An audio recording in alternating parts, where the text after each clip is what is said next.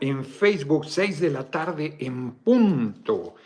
Hoy, pues llevo ya dos días de la intervención y hoy sí ya decidí moverme pues con mucha normalidad. Pensé en la posibilidad de ir a Tlalnepantla porque hoy estaba Delfín ahí, la mañana pues es mi mi tierra adoptiva, la Unidad del Seguro Social de Tequesquinahuac, pero decidí esperarme todavía, estoy, pues estoy convaleciente, aunque me fui por la mañana a desayunar y yo ya, ya, los lugares con muy fuerte, la música me, ya me toca el nervio Luego valoré la posibilidad de ir a la lagunilla, porque además es una buena manera de ver cómo está la gente. Que va gente de todo tipo al mercado de antigüedades del domingo. Hace mucho que no voy, hace mucho que no voy.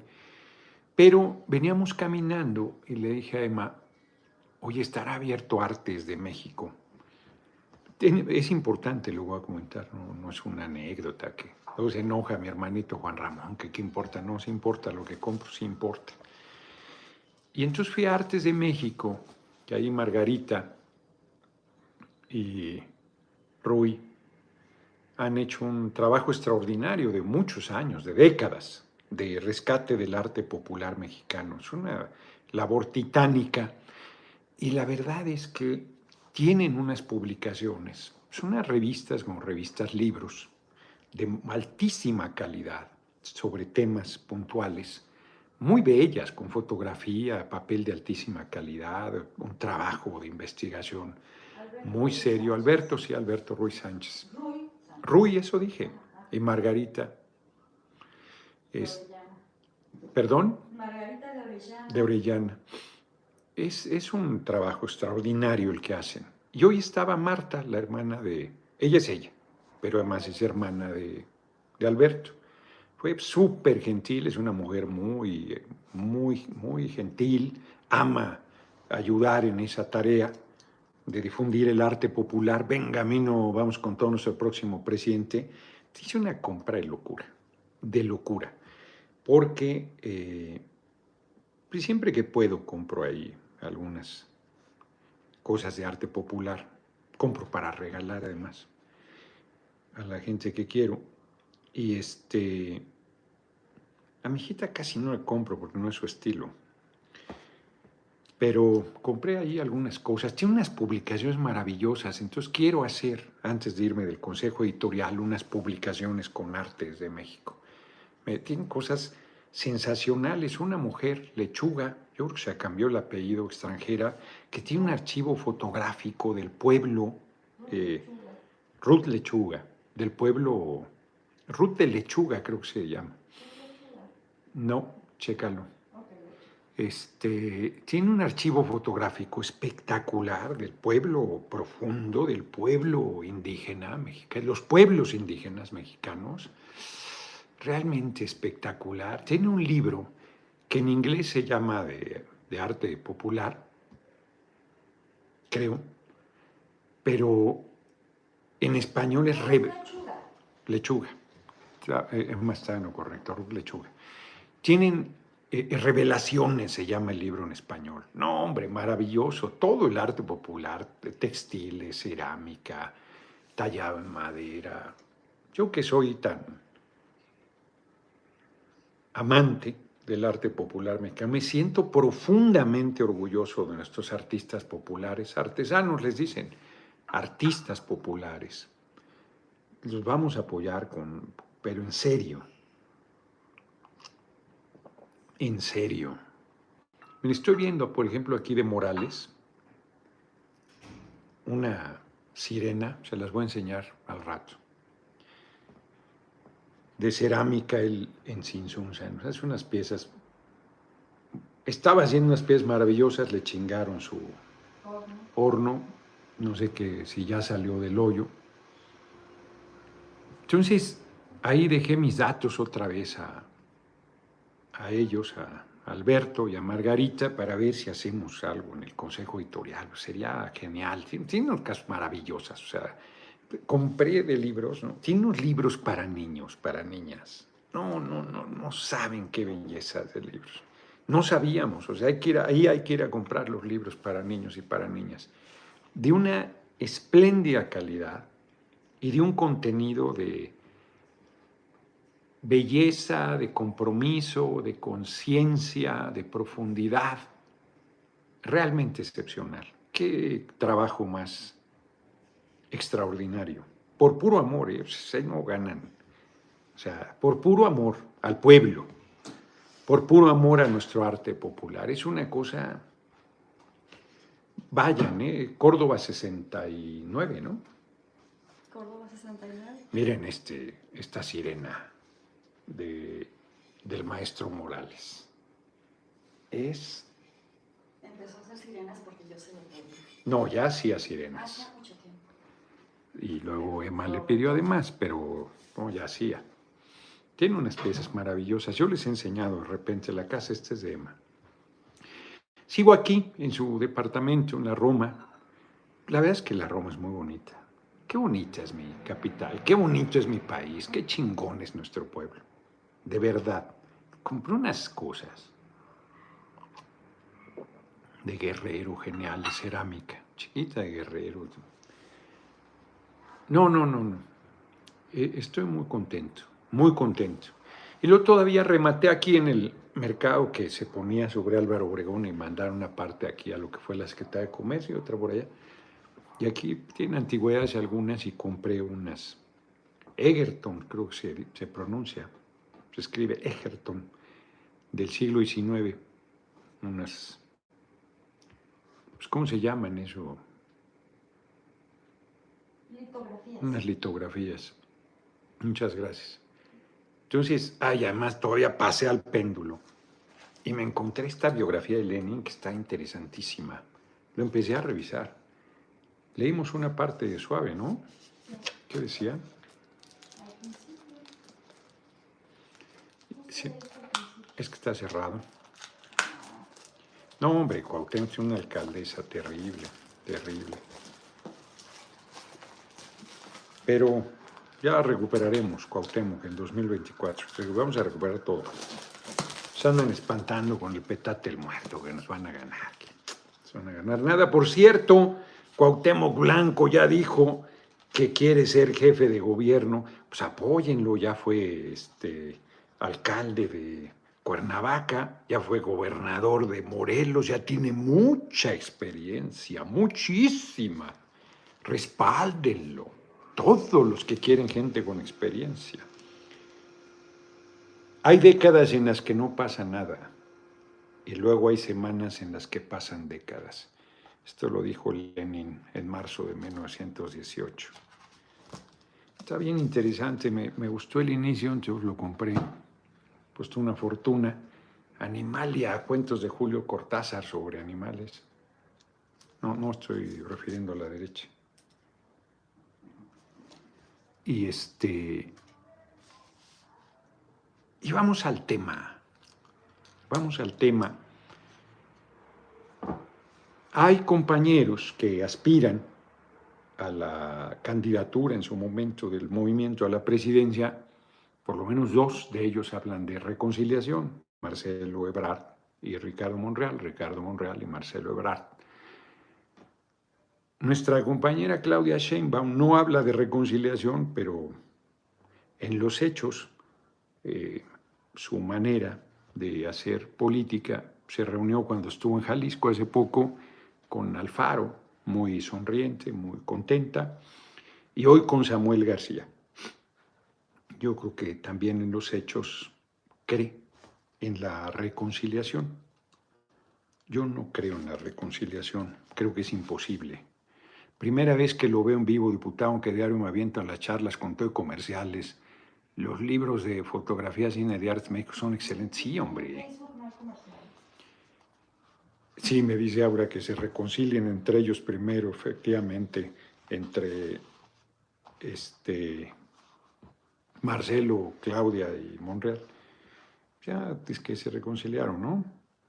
Pero fíjense, esta no es la que quiero leer, les quiero leerles primero esto. Está buenísimo el libro de, de Yuri Herrera, la estación del pantano, el tiempo, año y medio que estuvo Juárez en Nueva Orleans, con el Choro Campo, con Filomeno Mata, con este su yerno Pedro Santacilia, de origen cubano. Se dice fácil, 18 meses de exilio en condiciones como parias, condiciones dificilísimas. Ocampo era un ser humano excepcional porque él tenía fortuna y al ver las dificultades que Juárez estaba pasando, quiso ayudarlos y dijo, no, no, dinero regalado, aunque sea de amigos, es dinero envenenado. Y luego entonces quiso ir a la casa en la que ellos estaban y tampoco, o sea, era, era realmente un tipo muy generoso, Melchor Ocampo, un gran ser humano. Pero están hablando de ya regresar a México, ya empezó la rebelión, de, la revolución de Ayutla que encabezó Juan Álvarez, el gran olvidado Juan Álvarez, patriota, todos sus galones militares los consiguió siendo lugarteniente de Morelos, nada más y nada menos, en la lucha por la independencia. Luego le levantaron infamias en la guerra de Estados Unidos con México en 1946-48. No sabía yo que la primera fotografía sobre México justo es el ejército estadounidense en el Zócalo capitalino en 1948. Qué fuerte. Ahí vi porque compré, compré muchos libros en Artes de México y uno de ellos es sobre fotografía. Qué fuerte. Entonces lo acusan de la batalla de Churubusco, creo, falsamente. Intrigantes como con Melchor Ocampo, intrigantes como con Juárez, intrigantes. Con Ocampo por el tratado Melchor eh, Maclean Ocampo, con Juárez por el mismo tratado, e intrigas a la fecha. Eh, ninguna mujer o hombre de bien tiene buena prensa Siempre se genera polémica en torno a tu persona porque quieren intrigar, quieren defenestrarte, quieren demostrar que todo es vileza, villanía, falta de principios y que todo es podredumbre. Y alguien que no es así, pues les estorba enorme. Entonces, están discutiendo el regreso para derrocar a Santana y alguno de ellos dice, pues ya está muy débil el dictador, podríamos hablar con él, podríamos negociar, podríamos pactar. Y Ocampo le dice, ¿sí? ¿Y con quién vas a hablar? El mejor de ellos, dice, el mejor de ellos, el más culto, el más preparado, Melchor, este, Lucas Alamán. ¿Con quién quieres sentarte a hablar? dijo Ocampo. Y le recordó el hecho que para él el que ni él tenía refutación. ¿Quién era el más culto, el más refinado, el más sabio de todos ellos? Alamán. ¿Y qué hizo? Mandó matar a Guerrero. Mandó matar al presidente. Él y otros como él. Como si fuera basura. No era que le molestaran sus ideas. Era que le molestaba ser mandado por la chusma. Eso es lo que son. Qué fuerte, cabrón. Aquí en este párrafo, la página 92, Yuri Herrera, invocando a Melchor Ocampo, te dice cuál es el problema con López Obrador. Te dice cuál fue el problema en Bolivia con Evo Morales. Te dice cuál fue el problema con Hugo Chávez en Venezuela. Te dice cuál es el problema en Brasil con Lula da Silva. Te dice cuál es el problema en Cuba con Fidel Castro. Te dice cuál es el problema en Perú con Toledo. Lo vuelvo a repetir. Mandó matar a Guerrero, mandó matar al presidente, él y otros como él, como si fuera basura. No era que le molestaran sus ideas era que le molestaba ser mandado por la chusma, por los mugrosos, por los changoleones. Eso es lo que son. Por eso es imposible la reconciliación. Además de que no tienen palabra. Acción Nacional está saliendo en estos días su dirigente Marcos Cortés, su diputado líder de los panistas, Jorge Romero, que fue el único, por cierto, lo digo también, que se preocupó por mi salud, el único, ni mi amigo Nacho Mier, ni mi amigo Carlos Puente, ni Moreira del PRI, ni eh, Álvarez Maínez, Dante Salazar, venga quien venga, continuará la lucha, yo voy a hacer. El grito de Noroña se escuchó, venga quien venga, habrá encuesta, dijo el presidente en Oaxaca. ¡Eso! Eso, les voy a ganar, les voy a ganar. Siguen subestimándome, porque subestiman al pueblo, porque subestiman a la chusma. La derecha ni se esfuerza, te dice mugroso, podría decirte elegantemente zarrapastroso. Pero no les da, porque no leen, porque son ignorantes, porque son chusma intelectual, ellos sí. son analfabetas funcionales. Pero se creen superiores porque dicen que tienen dinero, creen. En una de esas hasta tengo más que ellos, que muchos que creen que son. Porque están más pálidos algunos, ni eso, no tienen espejo. No estoy hablando de Felipe, el Sagrado Corazón de Jesús Calderón José, pero podría servir de ejemplo. Entonces, eh, no hay reconciliación posible, no tienen palabra, firman sus acuerdos y no los cumplen, dan su palabra y no la tienen, son farsantes. Libro La Tentación que es Jano Sekeli, Pollo es, es de lo mejor que puedas leer.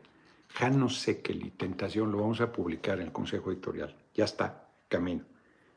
De lo mejor, gran libro. Gran libro.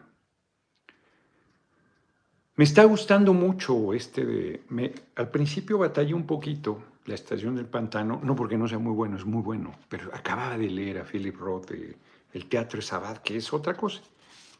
Y este, este lo acabo hoy, yo creo. Está buenísimo, buenísimo. Me está gustando mucho, ya lo subrayé, ya le metí mano. Ahorita les voy a leer otra parte. Para los que dicen que crean empleos, Aquí les voy a responder ahorita, pero un segundo más, poquito más adelante. Entonces, no tienen palabra. Juan Ramón Valenzuela, gracias por su contribución a la politización del pueblo. Lástima que el resto de los aspirantes tengan una dinámica de concurso popularidad y de trivialidad y de reconciliación.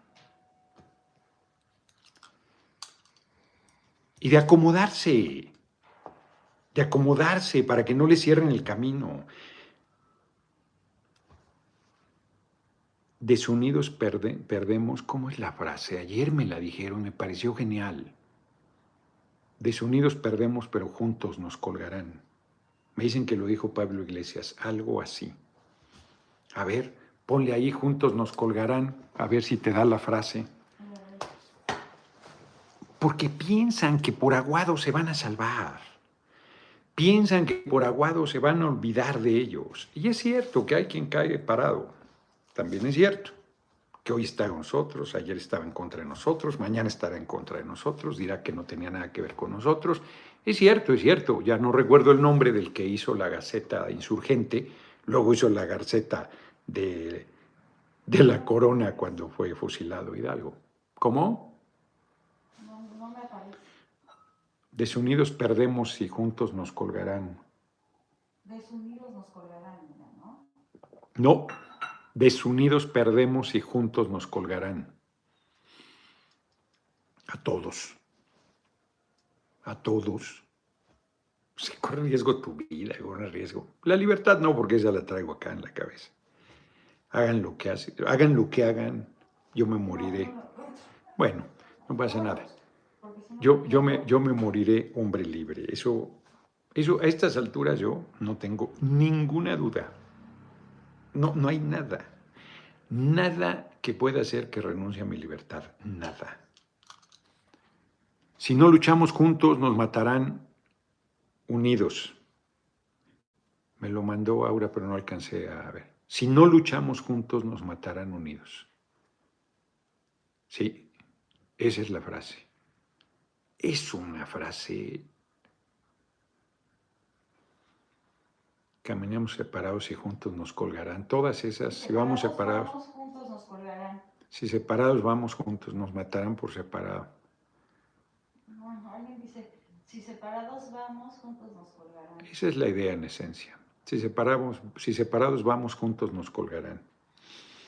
Es así, es así. El Che Guevara. La frase es del Che Guevara. larga vida al Che Guevara, aunque se ardan más de uno. Enorme. Les he comentado, Abel Posé, en Cuadernos de Praga, que es una novela. Habla del tiempo en que estaba en Praga. Abel Pose, no Posé, Abel Pose. Y hay un momento en que dice, pues el Che intentó una revolución mundial, continuar en Bolivia, luego es Argentina, por lo menos latinoamericana. Y dice, un ser humano, un hombre dice, un ser humano no debería ser juzgado por lo que hizo, sino por lo que intentó. Si no, lucha, si no luchamos juntos, nos matarán por separado. Si no luchamos juntos, nos matarán por separado. Ese es del Che. Ese, ese sí. Sí, sí. Si no luchamos juntos, nos matarán por separado. Está muy bien, la voy a anotar. A ver, yo lo voy a tomar ahorita. Si no luchamos juntos, nos matarán por separado. Pues ahí está, ya, la frase. Así va a ser. Suácatelas, ya se enojó con el teléfono. Si no luchamos juntos, La estoy guardando. La estoy guardando. nos matarán por separado. O juntos. Hmm. Ahí sí, ahí sí nos unen.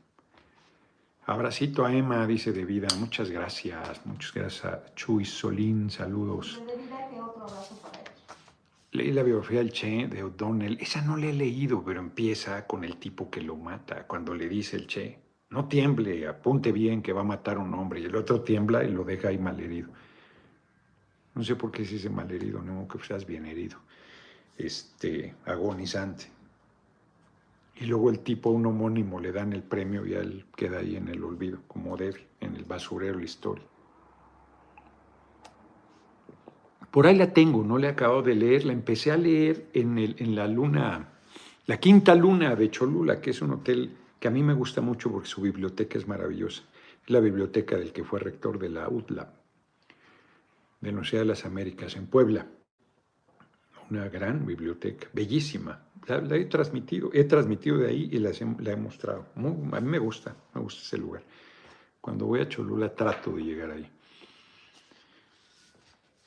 Pero leí la del Che de, de Paco Ignacio Taibo II, que es espléndida, espléndida. Y he leído algún otro.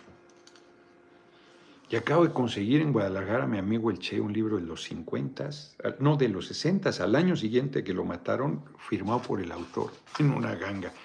Me, conseguí baratísimo, una edición argentina. Este, hoy he visto, a ver, los compañeros que apoyan a Claudia, pues está bien que la apoyen. Está bien que estén en la cargada y que se sientan victoriosos y que se sientan que ya tienen la candidatura. A mí me da mucho gusto. Lo que es muy eh, lamentable, digámosle así, es que sean tan serviles. Porque si un servidor o cualquiera de los otros aspirantes se le reuniera con Alfaro, te harían pedazos. Traidores, este. No estoy diciendo que Claudia lo sea, ¿eh? Estoy diciendo lo que ellos dirían. A mí no, o sea, yo no estoy criticando su manera de hacer política de reconciliación. No la estoy criticando. Yo creo que la reconciliación es imposible y eso no quiere decir que no salude a Alfaro o que no salude a Samuel García y que si llego al, a la candidatura primero y al cargo después, en su momento, este, no los trate con respeto a su investidura. No, no estoy diciendo nada de eso. Estoy diciendo lo que ellos dirían. De traidores no nos bajarían si nos reuniésemos con cualquiera de ellos. Bueno, tan abrió el camino Claudia que Marcelo también se reunió con Alfaro y no dudo que ahora se reúna con Samuel García. Yo no tengo ningún interés en reunirme con ninguno de los dos. Francamente, no me gusta perder el tiempo y no creo que me sirva de algo en ningún sentido. Yo respeto la estrategia de cada quien. Lo que no respeto es la hipocresía de quienes apoyan a compañeros o compañera que despotrican por cualquier cosa en contra nuestra, inclusive con mentiras, con intrigas. Ebrard fue el chofer de Tesla de Samuel, no sabía. Bueno, pues ya, entonces ya los dos ya se reunieron con, con, con ambos. Yo no tengo interés, ninguno. Y reitero, bueno, a Alfaro ya no lo tendría que tratar de ninguna manera porque él se va en el 2024. Este, y, y Movimiento Paniaguao con él, de Jalisco. Samuel García, pues ahí seguirá mientras el pueblo de Nuevo León así lo decida y yo lo trataré como gobernador con el respeto que se merece por la investidura y, personalmente yo así de lejitos, ¿no? Porque no, no me, o sea, como político no me merece ningún respeto. Entiendo la investidura que tiene, tan tan. Eh,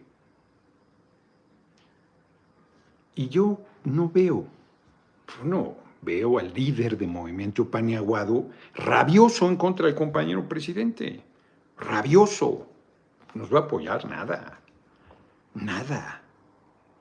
O sea, van a jugar, es más, adelanto. La coalición PRI-PAN-PRD se puede romper y se puede hacer una coalición paneaguada de los paneaguados y movimiento paneaguado. Eso puede pasar. Yo creo que la derecha va a tratar de hacer un solo bloque. Esa sería su tarea aún así nos hacen los mandados. Pero a Dante Delgado yo no lo veo, ni siquiera con Marcelo, con quien han tenido mucha cercanía, que cambien su actitud. Pues en realidad siempre han sido de derecha, esa es la verdad. En 2006 le costó mucho a Leonel Cota el acuerdo con Convergencia. Ellos querían apoyar a Calderón. Esa es la verdad. Y lo estuvieron con nosotros en 2006, en 2012. 2018 ya no. También eso es cierto. Y yo a Dante le tuve respeto porque fue generoso conmigo y es un hombre valiente, tiene carácter. Pero de que es reaccionario está clarísimo. Y de que, pues son esta gente que salió del PRI, pero que se sienten más cómodos en la derecha. Se olvidaron del nacionalismo revolucionario. Y la lana les hace mucho daño. El dinero los mata. Allá ellos y su mala cabeza. Lamento tu extravío, como dice una canción de, que canta el Cigala. Eh, se lo dije una vez en un debate en la permanente. Y la verdad es que la unidad es con el pueblo. Es ahí a donde hay que Héctor Yaya, muchas gracias por tu cooperación. Es ahí a donde hay que ir.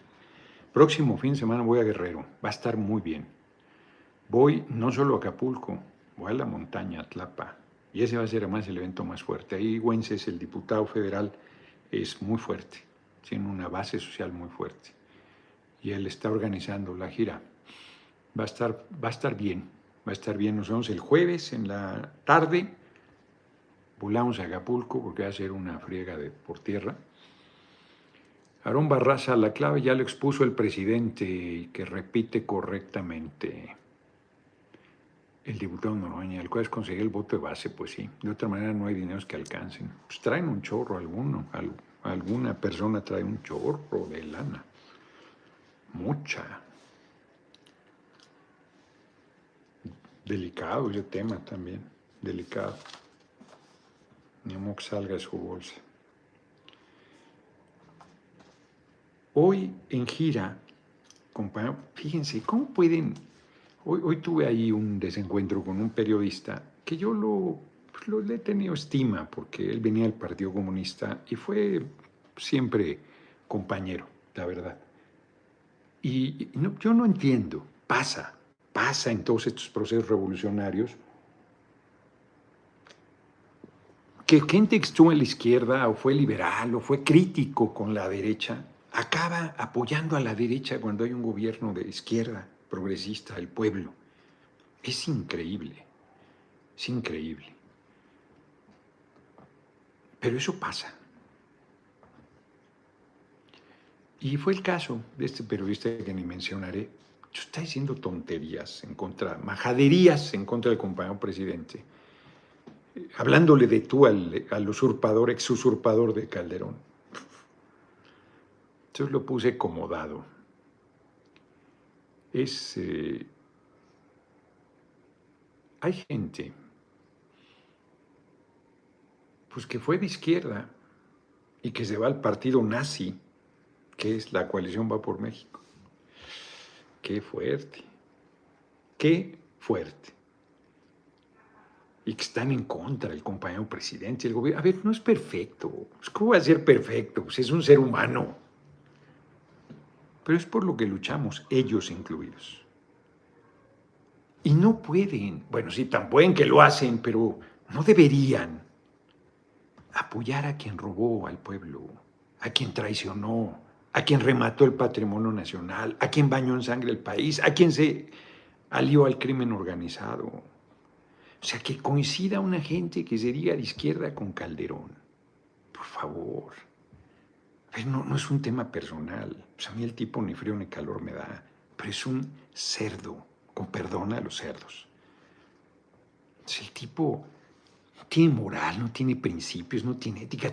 se dice creyente, es un farsante.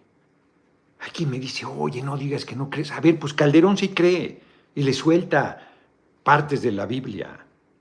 Es un farsante, es un tipo repugnante, no cree nada, se burla de la fe. Él sí se burla de la fe de la gente, al ser un farsante. Todo el que se dice creyente y no es consecuente con su credo es un farsante. Y por lo tanto se burla de quien cree. Eso sí se burlan. Pues quien hace como yo, humor negro, cierta sátira, cierta crítica, pues en el fondo manifestamos un profundo respeto hacia un pueblo mayoritariamente creyente. Pero los que se hacen pasar por creyentes y que violan todos los preceptos mínimos de humanidad, de empatía, de solidaridad, son unos farsantes. Los empresarios que nos dicen que crean empleos, que son muy generosos, que yo que antes empleos creo. Dice un neoyorquino en la época en que están Juárez y Ocampo y los liberales en Nueva Orleans. Pero ya no son los tiempos de látigos, refiriéndose al... porque está hablando de un látigo, hay de látigos a látigos, hay uno impresionante que hace un boom sónico muy efectivo, un prodigio de ingenio y sencillez, pero ya no son tiempos de látigos, las cosas están cambiando. Y aquí también lo saben. Por eso los dueños de las plantaciones dicen que mantienen el sistema no por negocio, sino porque las plantaciones son como una gran familia, que lo hacen para proteger a sus manos, no son seres humanos, son manos de un mundo en el que no sabrían sobrevivir. Fíjate, te los llevas de África con violencia, los tratas como animales, los esclavizas, los torturas, los martirizas, los explotas, los pones al borde de la muerte. Pero son una gran familia. Y si los dejan libres no podían sobrevivir, porque antes de ellos las generaciones de africanos, pues quién sabe por qué sobrevivieron. Arquimiro Granda, muchas gracias por tu cooperación. Entonces le dice Ocampo, a mí me parece que quedarse con el salario de una generación tras otra es un negocio muy rentable. Bueno, y vaya que lo es, dice. Entonces dice el, el, yankee, fuimos nosotros los que importamos más de un millón de africanos. Importamos, le llaman a la esclavitud, más de un millón de africanos. Era importante para sentar las bases de la riqueza de esta gran nación, esa gran nación que chorrea sangre por todos lados, Estados Unidos. Pero esto que hacen aquí, reproducirlos, eso bueno, además de ser reprobable, es una ventaja comercial ilegítima. Se refiere a que los tratan como ganado y los reproducen, los venden, las hijas, los hijos como esclavos. Hay una escena aquí de una jovencita que le están vendiendo. Es terrible. ¿Y a qué se dedica usted? Commodities agent. Negocio manos en grandes cantidades Manos, no son seres humanos, insisto, manos. Usted trafica gente. No, no, no, no, no. Negó con aspavientos, purificando el aire. Yo ni los veo. Yo solo me encargo de cerrar los tratos. De la parte financiera, los tiempos están cambiando, pero no de un día para otro. En lo que eso sucede hay que atender al mercado. El mercado nunca se detiene. ¿Le suena familiar? Por eso a mí me toca el nervio, es que yo tengo una formación marxista. Cuando la gente me pide trabajo, que entiendo que me lo pida, pero me toca el nervio la falta de conciencia social de que tenemos que cambiar este sistema económico y la gente pida que alguien le ponga un pie en el pescuezo, porque la única manera de que mal coma una, dos o tres veces al día es que tenga un pie en el pescuezo de quien lo explota. Y no estoy en contra de los pequeños, de los microempresarios, no, no estoy en contra, pero esta es la manera en que funciona el sistema. Y eventualmente hay que cambiarlo, como se cambió y se acabó la esclavitud. Que un ser humano no explote a otro ser humano, no viva a costillas de otro ser humano. Y dirán misa, pero por más que se ardan, yo no vivo a costillas de nadie, vivo de mi trabajo. Aquí se hizo pelotas el comentario, pero ya lo había leído. No sé por qué aparecen. Hasta debería sacarle una foto. Sí, es el de Argimiro Grande. Este, luego aparecen así, muchos chicharrón. Puedo hacerle captura de pantalla porque está en fin, lo que les quería, pero ya había pasado el comentario, porque ya me he dado cuenta que a lo mejor se nos fueron algunos y ellos dan con mucho respeto, pero no confío en las votaciones enteras de Moreno. Usted es el elegido del pueblo, diputado Noroña. No va a haber votaciones, va a ser encuesta, por eso hay que ganarles por nocaut. Por eso ayer dije, y podía ser malentendido, estamos lejos de la meta. No es que estemos lejos. A ver, qué bueno que me acordé de eso. Estamos a 100 metros. ¿El Everest cuántos metros tiene, perdón, Emma? Más de 8 mil. Sí, más de 8 mil, pero ¿cuántos exactamente? El Everest, yo nunca he sido alpinista. Lo más que hago es caminar en la montaña de Tepoztlán, que algunos dicen que es cerro, que ni a montaña llega. Son montañas.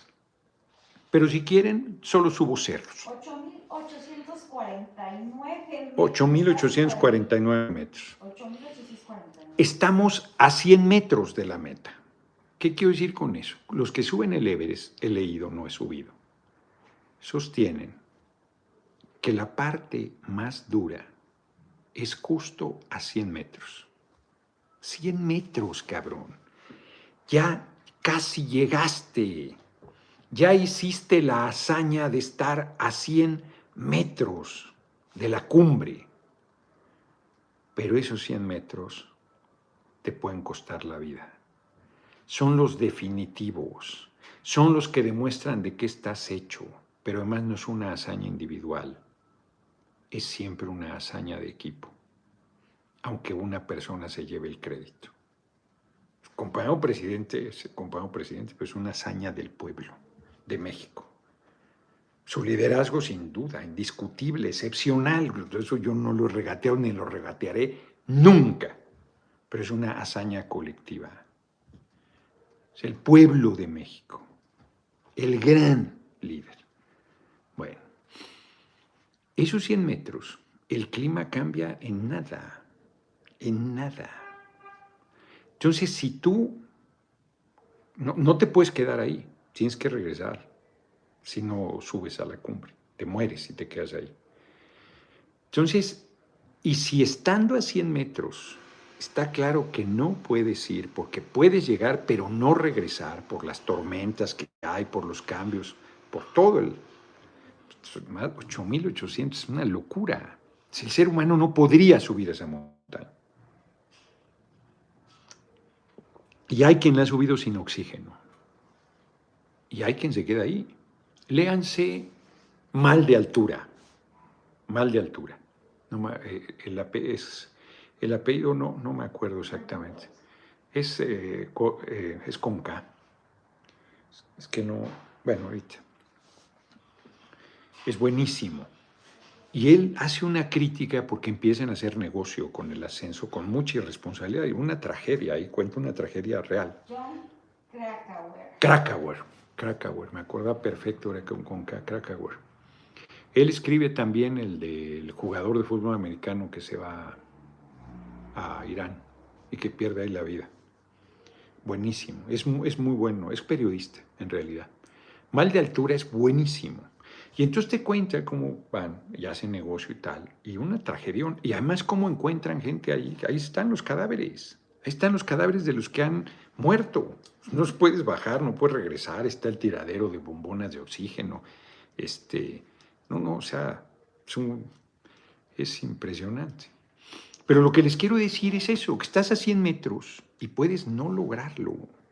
Puedes no lograrlo. Te tienes que regresar con toda la frustración de que te quedaste a 100 metros. O puedes ir neciamente y morir. Lograrlo, pero que te cuesta la vida. a nuestro presidente esos 100 metros se le volvieron 18 años. 18 años, exactamente, exactamente. Meni Chabacano, no importa el gran aparato del pueblo decir exacto. no es el que sigue. Saludos, futuro candidato. Muchas gracias. Exacto.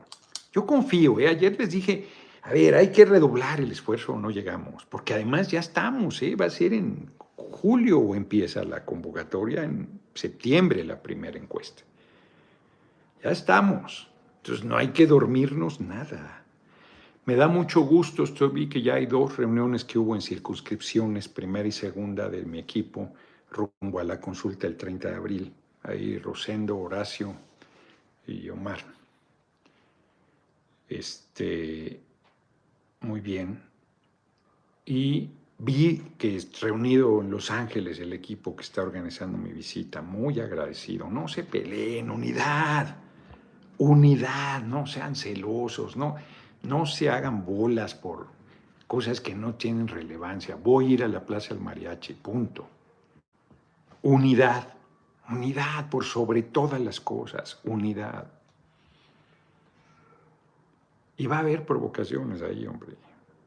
Una vez que fui hace tiempo, me montaron una provocación ahí espantosa, van a seguir en eso. Pero no importa.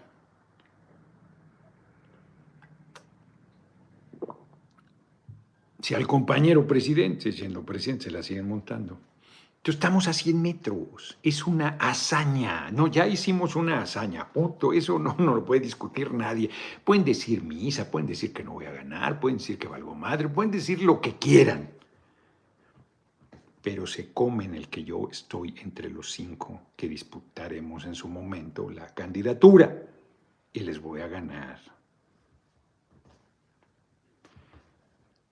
Quien tenga ojos para ver el fenómeno, que lo vea. Que lo vea. Yo, miren, ni sudo ni me acongojo, ni me desespero, ni me enojo, porque les compartí otra frase que dice, a Benito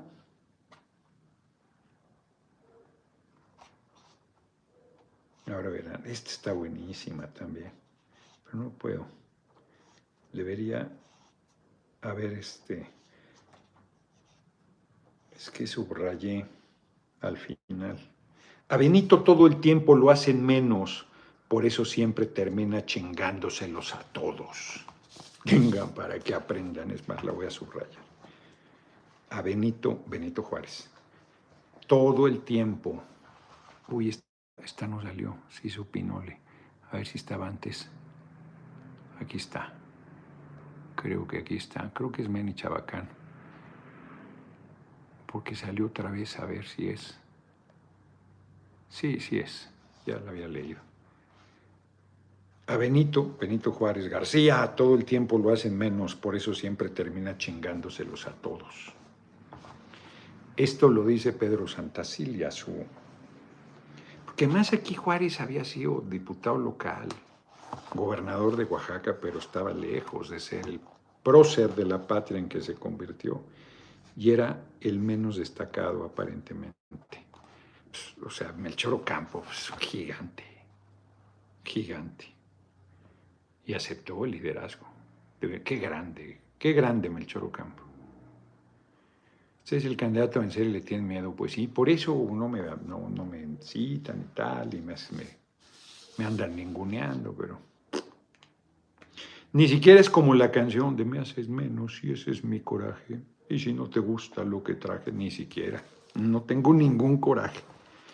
Estoy cada vez más celebrando por anticipado que se van a tener que comer sus palabras, sus intrigas, su clasismo y su racismo. Ahí se lo vayan. Doctor Kevin Tijerina, muchas gracias por tu cooperación. Fíjense, hoy el compañero presidente comparte un video. Va a ser dos horas y media de Oaxaca a Puerto Escondido la gente en la nueva carretera, que además estoy seguro que no es de cuota. Cuando se hacía cinco horas, dice el seis, pone cinco. Sí, seis porque te paras a comer algo y tal, que sí es mucho tiempo. Dos horas y media de Oaxaca a Puerto Escondido. Esto le abre a la capital, a la gente, el mar, a sus mercaderías, a su arte popular, a, de ida y vuelta. Es importantísimo. ¿Quién había hecho esto? La última carretera importante fue la de Cuota, que es de un carril de ida de venida de México a de, Puebla, que pasa un lado de Tehuacán hacia Oaxaca, que disminuyó, eran ocho horas, ahora es cinco. La que pasa por Tehuacán, y se me fue ahorita el nombre, hombre, donde se hizo la gran rebelión del pueblo de Oaxaca defendiendo la reforma a los, al magisterio y que mandaron a matar allá a la gente. Hubo 11 personas, jóvenes asesinados durante el gobierno de Peña. Ya se me olvidó el nombre de la población. Que hay una foto famosísima, una vulcanizadora, y está un tipo armado tirando hacia la gente. Nochixtlán Nochistlán. Nochistlán, sí. Por cierto, de una vez antes que se me olvide, hay una, fíjense, la empresa que tiene el, contrato para la construcción de, las tareas del tren Maya de Campeche Escárcega se llama Mota Angel. Pues como pasa, esto es muy desagradable. Esa a su vez subcontrata a otras, nomás porque siguió el contrato, se embolsa el dinero y luego a otra la exprime para que haga la tarea. Y entonces esa empresa a su vez, que es Geopesa, pues le hace chingadera y media a los trabajadores. Alfredo Yepis, de por sí ni les cuesta trabajo. Ya a 100 metros la oratoria te salvará. Eh, el pueblo más bien, más que el oratorio, efectivamente. Yo le cargo un tanque de oxígeno para llegar a la cima a buque. Manía, muchas gracias. Pues resulta que no les dan seguro, les dan y les quitan el seguro esta empresa Geopesa. Voy a comentarlo mañana con la compañera secretaria del Trabajo,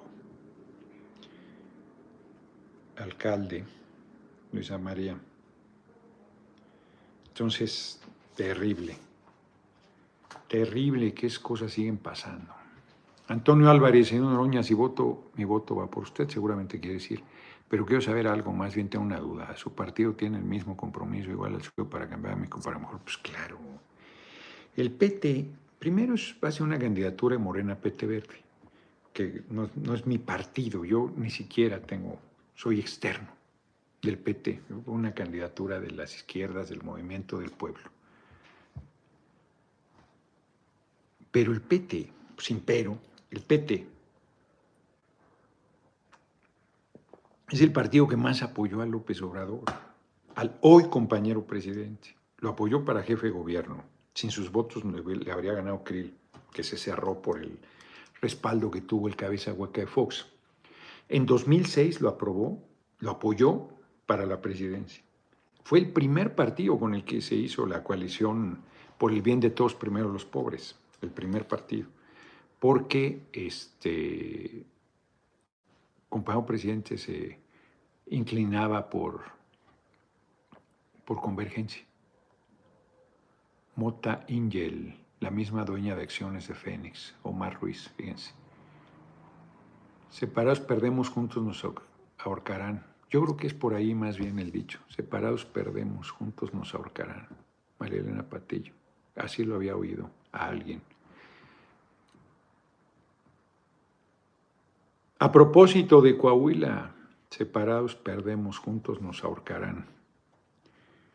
Ya dijo uno de los aspirantes que él no va a declinar por ningún motivo, porque está abajo en las encuestas.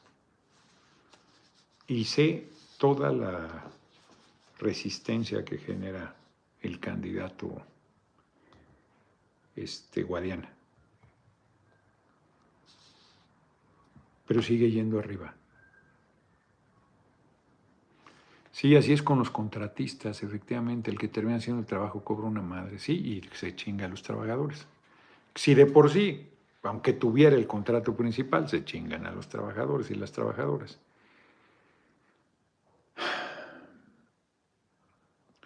Bueno, les decía yo, ¿qué le estaba diciendo? Ya se me olvidó. Ah, claro, de la coalición. El PT en 2000 apoyó para jefe de gobierno al observador, sin sus votos se hubiera perdido. Se hubiera perdido la, la jefatura de gobierno. En 2006 apoyó, fue el primero que se sumó. Y luego Convergencia pidió el mismo trato que se le había dado al PT, porque creo que el PT tenía más fuerza en ese tiempo que hoy Movimiento Paniaguado. Se le dio lo mismo. Ahí yo estuve. Leonel Cota era el presidente, yo era su brazo derecho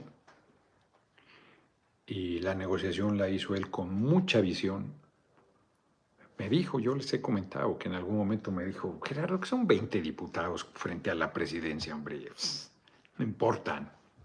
Él tenía razón y yo estaba con una visión chiquita y sectaria, porque también he sido sectario, pues no, no sé. El tiempo ayuda a tener mejor visión y madurez, se ayuda. A veces no siempre, ¿eh? Fox es el ejemplo de que de que si hay viejos pendejos, aunque yo diga lo contrario. Bueno, 2012 volvió a apoyar al compañero, al hoy compañero presidente. 2018 volvió a apoyar. Y en 2012, 2013, cuando renunció al PRD, el PT le dijo, ahí está mi registro, para que hagas, Morena. Y el compañero presidente prefirió hacer su propio partido sin usar el registro del PT. Bien, salió bien. Entonces, el compromiso ahí está, hombre. ¿Hay diferencias? Pues claro que hay diferencias. Pues, en tu familia, no que no hay diferencias. En un partido, imagínate. En un movimiento, imagínate. César Briseño Noroña, el 30 de abril será el punto de arranque. Yo creo que va a ser muy importante con tus compañeros del movimiento para aceptar tu liderazgo. Va a ser muy importante. Va muy bien, va muy bien. Mérida, el cártel inmobiliario vi del Ayuntamiento Paneaguado nos quiere despojar de un área verde en el fraccionamiento Alta Brisa, tiene contubenio con el INA, el centro de Yucatán. Mándame, Mario Hugo, eh, la información comunica 55 45 01 19 45. Lo voy a repetir: 55 45 01 19 45. Diputados, ustedes, presidente, seguirán con las videocharlas, sí. Arcadio Barrón, muchas gracias como siempre por tu generosa cooperación. Ya vamos a entrar a las efemérides, solo quiero comentar el sectarismo en el Estado de México. También van a votar por Morena y no puedes votar por Morena, vamos en un solo logotipo, Morena, Peta y Verde. Vamos en coalición y siguen con su sectarismo. No, bueno. A ver, para los que llegaron tarde, ¿por qué no es posible la reconciliación? Están en Nueva Orleans exiliados como parias, Juárez, Melchor Ocampo, Mata, varios de los Pedro Santacilia, de los liberales, y entonces están discutiendo pues, que ya hay que regresar, ya se levantó Álvarez, Juan Álvarez, ya se levantó como Ford en Guerrero, va avanzando la rebelión de Ayutla, entonces que está muy débil el dictador, que se puede hasta negociar, platicar con él y le dice, Ocampo, ¿con quién quieres sentarte a hablar? Dijo Ocampo. Le recordó el hecho que para él, para el que ni él tenía refutación. ¿Quién era el más culto, el más refinado, el más sabio de todos ellos, de los conservadores, de la derecha? Alamán, Lucas Alamán. ¿Y qué hizo? Mandó matar a Guerrero, mandó matar al presidente, junto con Anastasio Bustamante, que era el vicepresidente. Lucas Alamán tiene cuatro tomas de Historia de México, que no he leído ni leeré. Ahí los tengo. No era que le molestara sus ideas, no era que le molestaran sus ideas, era que le molestaba ser mandado por la chusma. Eso es lo que son. Asesinos, racistas, clasistas. No se les va a quitar. Por eso no es posible la reconciliación. Es más, no tienen palabra. No tienen moral, no tienen principios, no tienen corazón, tienen una caja registradora en el pecho. Eso es lo que tienen. Quien tenga una caja registradora en el pecho y una calculadora en la cabeza, pues no sirve para, no sirve para servir. Quien quiera hacer negocios, pues que siga ahí. Como los dueños de esclavos, que también para los que llegaron tarde ya no son los tiempos de látigos. Las cosas están cambiando y aquí también lo saben, porque por eso los dueños de las plantaciones dicen que mantienen el sistema no por negocio, sino porque las plantaciones son como una gran familia. Imagínate el amo y el esclavo y la esclava, una gran familia, donde los violas, los matas, los despedazas, los vendes como si fueran ganado a los hijos, a las hijas, a la mujer, al marido. Una gran familia. Qué lindos.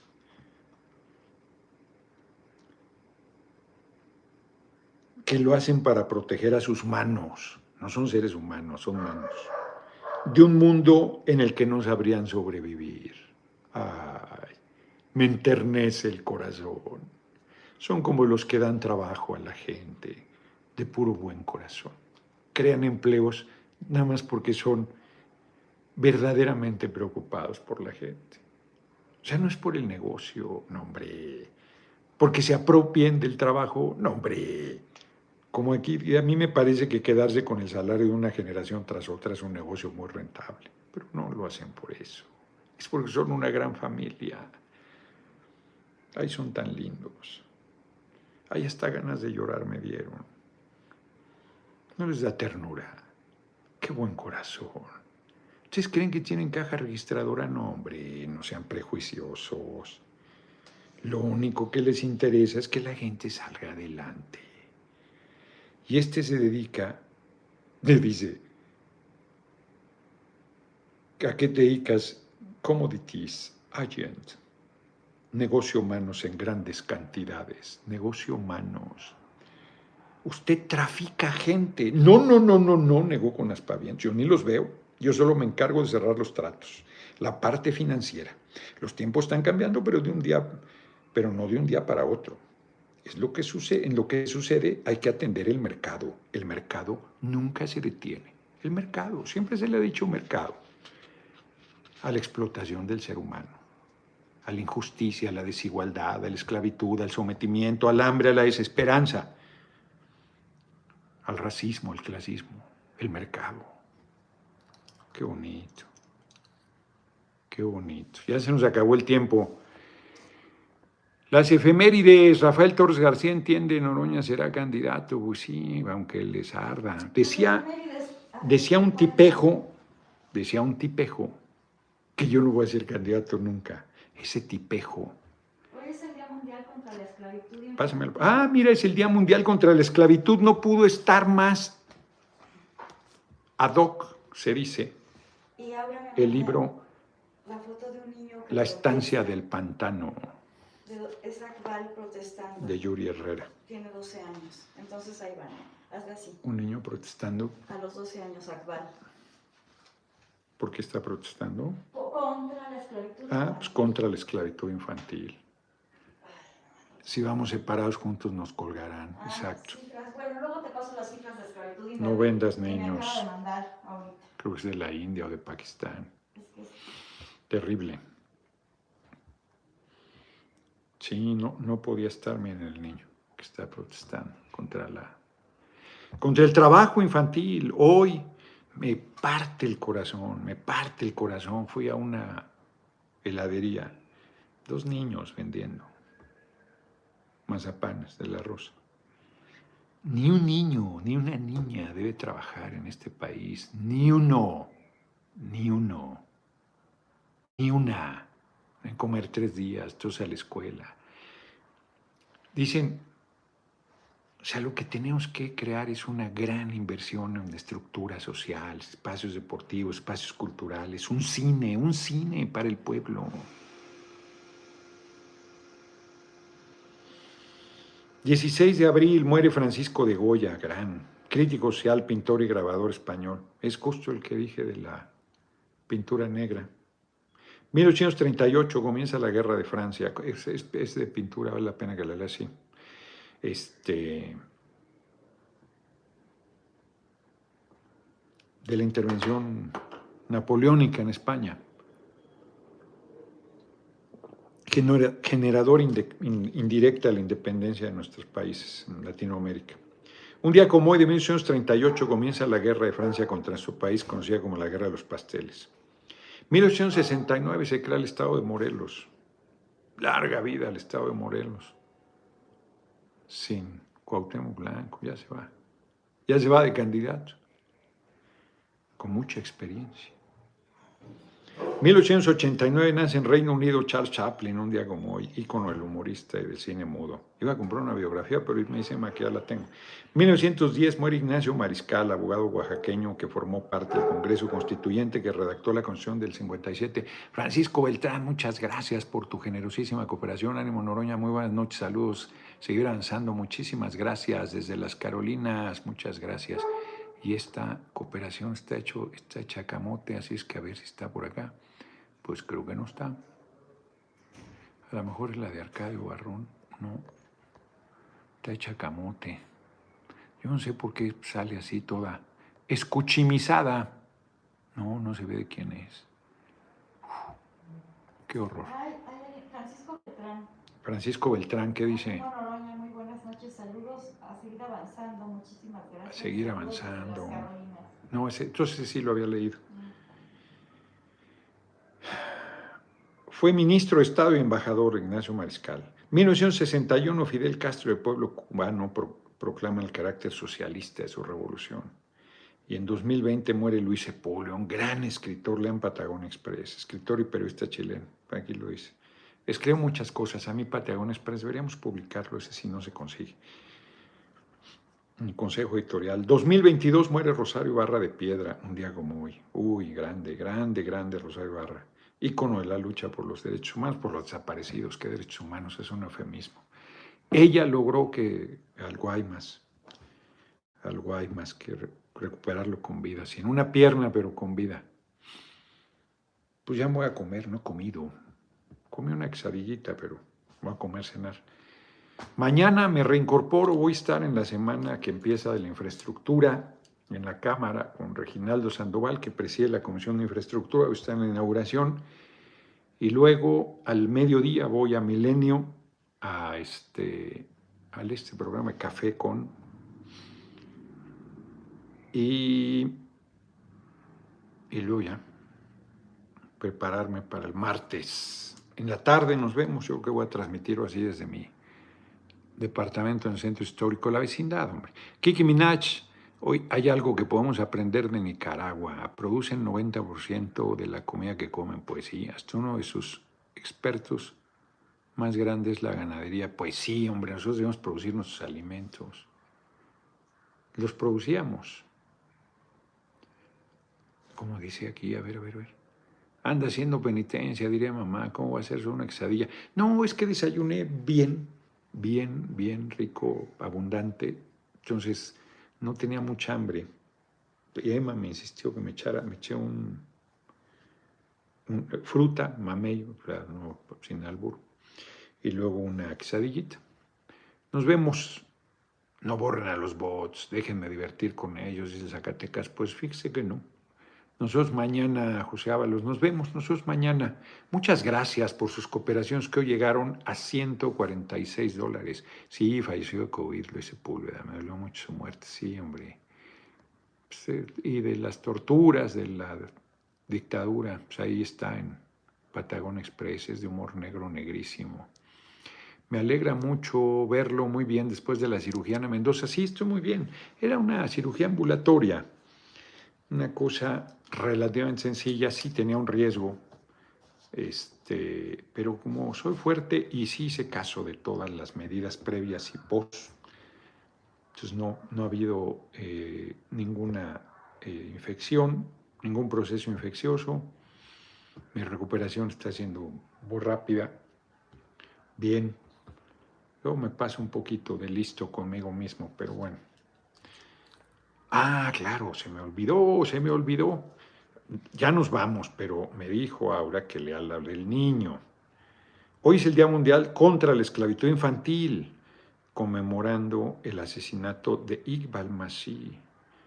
Iqbal era un niño pakistaní que a los cuatro años de edad fue entregado por su padre a una fábrica de alfombras. Qué fuerte, cabrón. O sea, y no es que el padre sea desalmado, es la pobreza brutal de la India, Pakistán, de México. O sea, ¿sabes? ¿Ustedes creen que los niños que vi hoy trabajando ahí vendiendo mazapanes, la rosa, los papás están jubilosos de que sus hijos anden en la calle, una niña y un niño, con todo el riesgo que eso implica?